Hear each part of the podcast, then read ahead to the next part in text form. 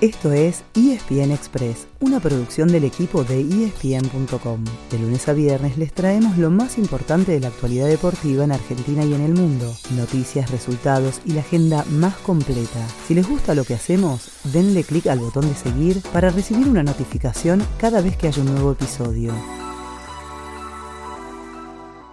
Prueba más que superada. De nuestra parte, a la selección argentina le ponemos un sobresaliente, porque cualquier duda que hubiera después de los primeros dos partidos en el Mundial quedó atrás después de vencer 2 a 0 a Polonia. Había sido muy flojo el debut ante Arabia Saudita y costó mucho ganarle a México el segundo partido, pero en el partido decisivo, en el que había que ganar para seguir en Qatar, la escaloneta fue una máquina. Le impuso condiciones a los polacos de principio a fin, borró a su estrella Robert Lewandowski y tuvo toda la paciencia necesaria. Se fue al descanso en cero y después de que le atajaran un penal a Lionel Messi. Pero apenas comenzado el segundo tiempo, llegó el gol de Alexis McAllister y después Julián Álvarez sumó el segundo. Podría haber sido mayor la diferencia, pero lo importante es que se llega a octavos con un equipo recuperado y con muchas variantes.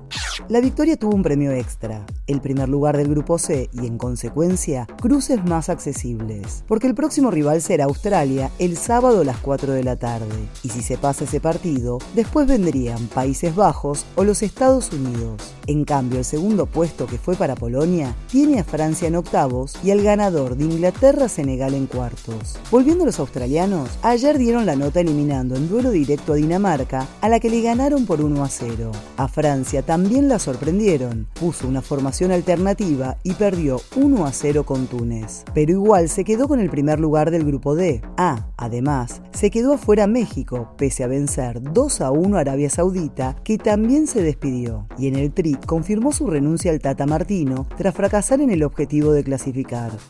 Entonces, tenemos cuatro de los ocho cruces de octavos ya definidos. Por un lado del cuadro, Países Bajos, Estados Unidos y Argentina-Australia. Por el otro, Inglaterra, Senegal y Francia-Polonia. Los otros cuatro quedarán armados entre hoy y mañana, sabiendo que Brasil y Portugal ya tienen un lugar asegurado.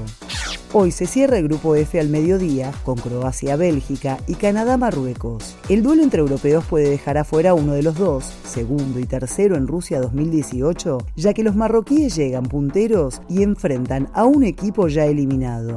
Después, a las 4 de la tarde, se define el grupo E con Japón-España y Costa Rica-Alemania. Los cuatro tienen chances, pero si se da la lógica, los españoles serían primeros y los alemanes segundos. Para el viernes nos queda el grupo H a las 12, con Ghana Uruguay y Corea del Sur Portugal, y a las 16 horas, Serbia, Suiza y Camerún Brasil por el G. Acuérdense que no hay pausa. Desde el sábado y hasta el martes, con dos partidos por día, se jugarán los octavos de final. Ese fue el final del episodio de hoy. De lunes a viernes, al comenzar el día, les contamos lo que pasó y lo que se viene en el mundo del deporte. Los esperamos en el próximo episodio con mucho más ESPN Express.